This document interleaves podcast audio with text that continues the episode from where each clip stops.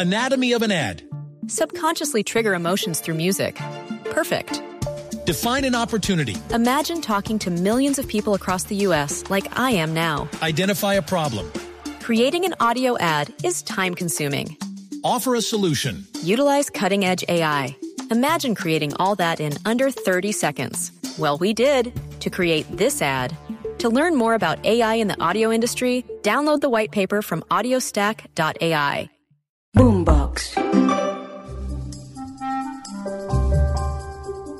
En Zorros y Erizos, algunos dicen que votar en blanco es votar por Petro. Otros que es la única manera de mostrar una inconformidad con los dos candidatos que hoy se disputan la presidencia de Colombia. Y las redes, donde abundan las fake news, hablan de todo tipo de conspiraciones en torno a esa opción. ¿Qué es verdad y qué es mentira? Estamos en Boombox, Spotify y todas las plataformas de audio. Eso sí, no olvide activar la campanita de las notificaciones para saber cómo es que se está moviendo este mundo de los zorros y erizos de la política colombiana a días de la segunda vuelta.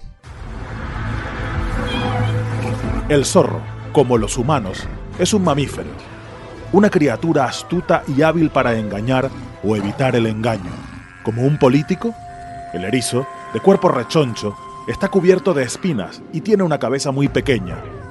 Ante el peligro, adopta forma de bola. Como un político, Como en política todo es cuestión de método, la capital roja de Colombia. Y, y si lo veo, le, le voy a dar en la cara marica. Los miembros de la mierda. ¡No es así! ¡Estudien, vagos! Mamola, como decía. ¿De qué, me, ¿De qué me habla bien? Y el que me acabo de enterar. En votar, señores representantes. Marica, ya no más. En la jungla de la política colombiana, ¿quiénes son los zorros y quiénes los erizos? Ya les contamos.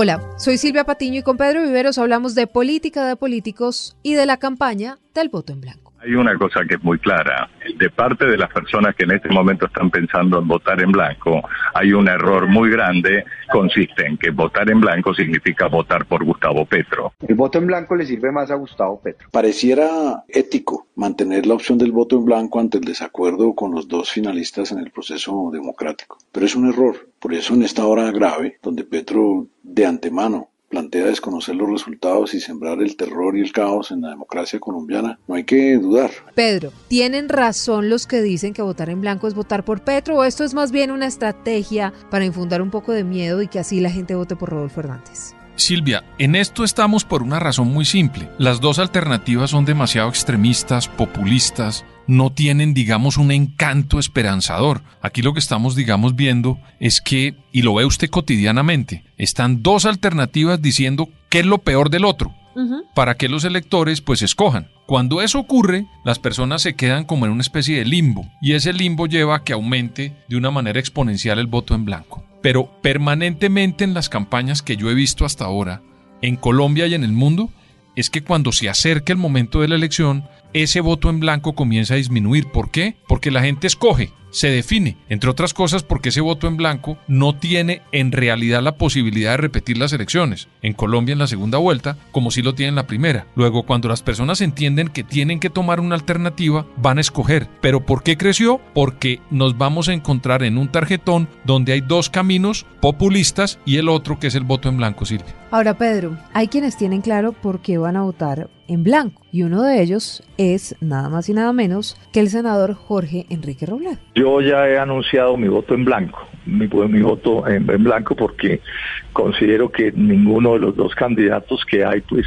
pasa los mínimos que yo considero debe pasar para votar en, pues por ese candidato. Entonces he anunciado que voy a votar en blanco. Pero en todo esto, Pedro, a mí sí me llama la atención algo. Si Robledo dice que ninguno de los dos candidatos de alguna manera los satisface, entonces ¿qué hacía pidiendo pista con Fajardo, Cristo y Amaya en la campaña de Rodolfo Hernández? Es que esa coalición de la Centro Esperanza, Silvia, cada día ratifica que ninguno estaba ya por convicción, sino como por una cosa utilitarista, porque quería meterse en un centro que en mi opinión no existe y que siempre el centro lo que ha sido una cosa imaginaria, que terminan los extremos agarrando de lo que en la cabeza o en la mente cada uno de los electores entiende por centro. Y ellos, al ver eso, que era árido el centro en materia electoral, pues cada uno cogió su camino. Esa idea de Fajardo, de plantear de una manera muy rápida que antes de irse donde Rodolfo Hernández le iba a plantear 27 puntos para cambiar el plan de gobierno del candidato Rodolfo Hernández, me parece a mí que era una excusa, precisamente para darle chance a que lo rechazaran y que hoy cada uno cogiera por su camino.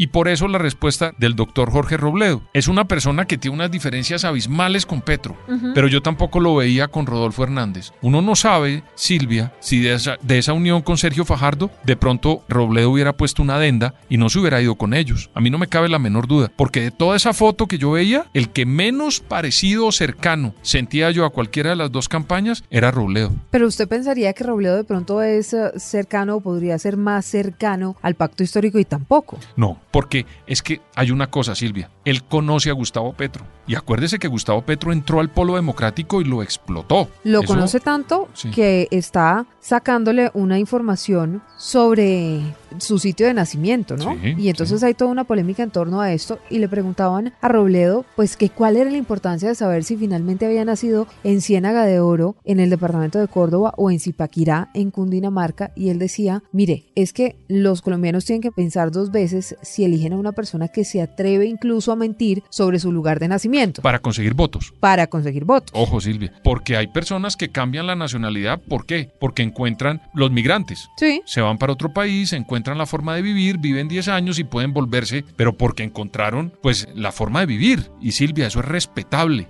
Pero lo que sí yo creo que no es respetable es negar su procedencia o su sitio de nacimiento para conseguir votos. Ahí es donde yo encuentro la crítica válida de Robledo, que lo único que le está pidiendo al señor Gustavo Petro es que diga la verdad. En todos los libros que yo he leído, él dice que él nació en Ciénaga de Oro y hoy nos encontramos con que el señor nació en Zipaquirá. Con un audio que dice esto. Senador, me dice por favor su fecha y lugar de nacimiento. Yo nací el 19 de abril de 1960 en Zipaquirá. Esto se ha convertido entonces ahora, Pedro, en otra nueva batalla política sobre dónde nació y dónde no nació Gustavo Es que lo que queda ahí, Silvia, son la cantidad de reversazos, perdóneme el término, que da Gustavo Petro permanentemente, Sí. unas propuestas que cambia de parecer, de pronto dice una cosa y al otro momento cambia, pide unas ideas de unos teóricos y después cambia sin ningún problema, pues eso es lo que ocurre aquí. Lo que le están diciendo a los electores con esa denuncia de Jorge Robledo es que Petro se ha encargado, digamos, se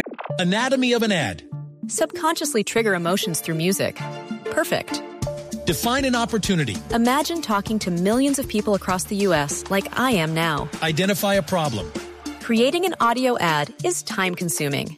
Offer a solution. Utilize cutting edge AI. Imagine creating all that in under 30 seconds. Well, we did to create this ad. To learn more about AI in the audio industry, download the white paper from audiostack.ai. percibido como una persona que es difícil cogerlo en una verdad. Como dice una cosa, dice otra. Como dice una cosa, dice otra. Y fíjese que nos pusimos en la tarea aquí en Zorros y Erizos de revisar algunos trinos de Gustavo Petro. En las últimas horas, los Galán anunciaron su adhesión a Rodolfo Hernández. Gustavo Petro trinó. De la coalición de la esperanza, el sector más retrógrado resultó ser el de Galán. Los que votan en blanco deben ser respetados en su decisión. La mayoría tomó posición a favor de nosotros. Pero si usted se pone a revisar los trinos de Petro a lo largo de los años, entonces se encuentra, por ejemplo, este del 2019. Se propuso humanizar a Colombia, pero quienes votaron por Duque y en blanco decidieron que no, y ahora su gobierno mata niños. Eligieron un gobierno de Herodes. ¿A quién se le ocurriría votar en blanco en las elecciones presidenciales en Estados Unidos? Sergio, esto es en referencia a Sergio Fajardo, ¿se podía votar en blanco ante la barbarie? Le pregunta Gustavo Petro a Sergio Fajardo y este otro trino de 2018. ¿Y por qué me pregunto votar en blanco entre escoger el traqueto o la profesora para ser rectores de una sociedad? Todo esto para decirle, Pedro, que ahora sí le parece simpático el voto en blanco a Gustavo Petro, pero hace unos años no. La política es dinámica, como diría un exministro. Y yo creo que Petro, en el afán de, digamos, aumentar el voto en blanco de personas que seguramente en la primera vuelta fueron de Fico y que en esta deberían ser en esa lógica de Rodolfo Hernández por el antipetrismo, pues lo que está buscando es que la gente vote en blanco para que le favorezca a él en su estrategia. Porque él tiene, ¿cuál estrategia es la de Petro en esta segunda vuelta? Meter gente que se abstuvo de votar. Sí. ¿Verdad? Aumentar el voto en blanco, que la mayoría puede terminar siendo fiquista, pero que no vote por Rodolfo. Eso es. O estirar en las zonas donde él salió con buenos votos. Luego, en las tres que usted ve, hay una del voto en blanco. Entonces, todo este cambio y este giro para favorecer el voto en blanco, pues termina siendo parte de una estrategia Es que decir, tiene Gustavo Petro. ¿Que sí lo beneficiaría? Silvia, en la realidad sí, porque la mayoría de la gente que se saldría a votar en blanco sería personas o son personas ¿Que que, votaron votaron, por? Federico Gutiérrez en la primera vuelta. Mm. Entonces yo creo que él ahí tiene una estrategia, pero le repito que la estrategia es triple, eso es un trípode, Sí. no, no es Ahora, una sola. Petro tiene que buscar menos votos que los que tiene que buscar Rodolfo Totalmente, Hernández, ¿no? Porque totalmente. Petro pues tiene que alcanzar más o menos un millón y medio, que es lo que él ha dicho. Rodolfo Hernández tiene que, si quiere ganarle a Petro, pues sacar casi que el doble Sí. de los votos, o entre Entonces, 4 mire, y 6 millones. Ahí se ratifica. El, si desinfla esa votación de Rodolfo Hernández, vía que la gente que iba a votar por él se vaya al blanco, Entonces pues, sí se beneficia. disminuye los votos Mm. del señor Rodolfo Hernández. Y Petro, pues terminaría encontrando su millón y medio, pero desinflando la votación de Rodolfo Hernández. Nicolás Farfán es registrador delegado para lo electoral y entonces explica qué pasa si gana el voto en blanco. Si en las elecciones de segunda vuelta presidencial gana el voto en blanco, eh, será presidente de la República y vicepresidente la fórmula que haya obtenido la mayoría simple de los votos. Es decir, que ganará los candidatos que obtengan más votos sin importar de que el voto en blanco lo supere. Pedro, si el voto en blanco en segunda vuelta no cambia nada en la práctica, entonces ¿para qué tenerlo en el tarjetón? Ahí es donde la gente va a decir ese día, cuando llegue allá, pues yo qué hago si el voto en blanco tuvo una validez y una importancia en la primera vuelta, pero en la segunda no lo va a tener. Por eso yo creo que se van a definir por alguno de los dos candidatos.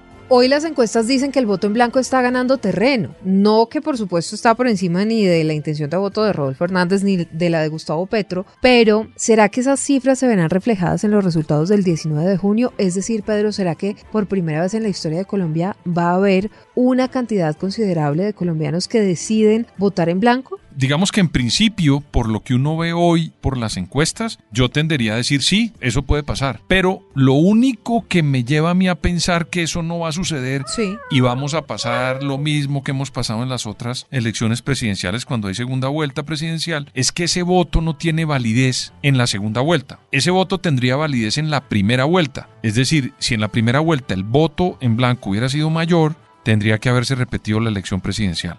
En la segunda vuelta no pasa absolutamente nada. Ese voto es irrelevante. Entonces, sobre esa base, yo pensaría que hay muchos votantes que al saber que ese voto es irrelevante y que eh, se acerca el momento de la elección, pues tendería a pensar que ese voto en blanco va a bajar y va a tomar uno de los dos caminos, Silvia. Porque lo que uno piensa, Pedro, es, bueno, en la primera vuelta el voto mucho es eh, de conciencia, ¿no? Y la gente vota por quien quiere en realidad. Pero en la segunda vuelta se vota más por conveniencia. Y muchas veces la gente termina votando en contra de. Entonces se animan en la última semana y cuando ven los resultados de las últimas encuestas, pues dicen, bueno, de pronto yo voto por este candidato para que no gane este otro, o voto por este para que no gane el anterior. Estoy y eso posiblemente pues baje otra vez los niveles de la cantidad de gente que va a votar en blanco. Estoy de acuerdo con eso, solo le añadiría lo siguiente, Silvia. Yo creo que esta campaña desde que comenzó hubo dos temas en la campaña. El tema de Petro, que proponía los temas de Petro y su campaña, y el antipetrismo. Sí. En esta campaña, si usted mira hacia atrás, no hubo más temas.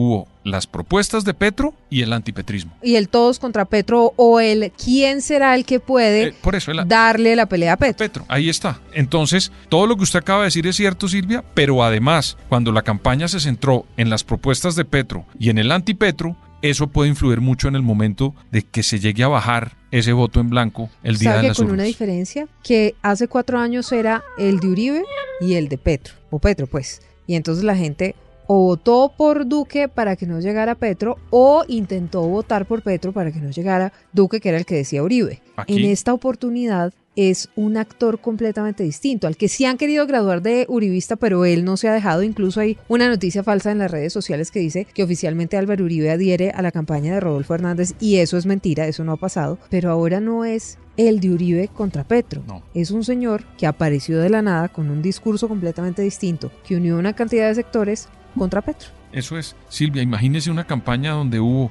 un mismo protagonista, un mismo protagonista que se llama Gustavo Petro, generó los dos discursos. El de Petro, el de votar por Petro, y el discurso de antipetro.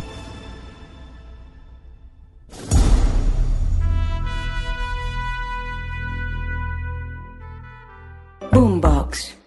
Anatomy of an ad. Subconsciously trigger emotions through music. Perfect.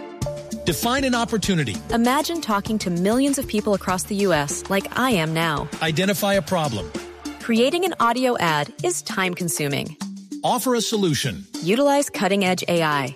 Imagine creating all that in under 30 seconds. Well, we did to create this ad. To learn more about AI in the audio industry, download the white paper from audiostack.ai.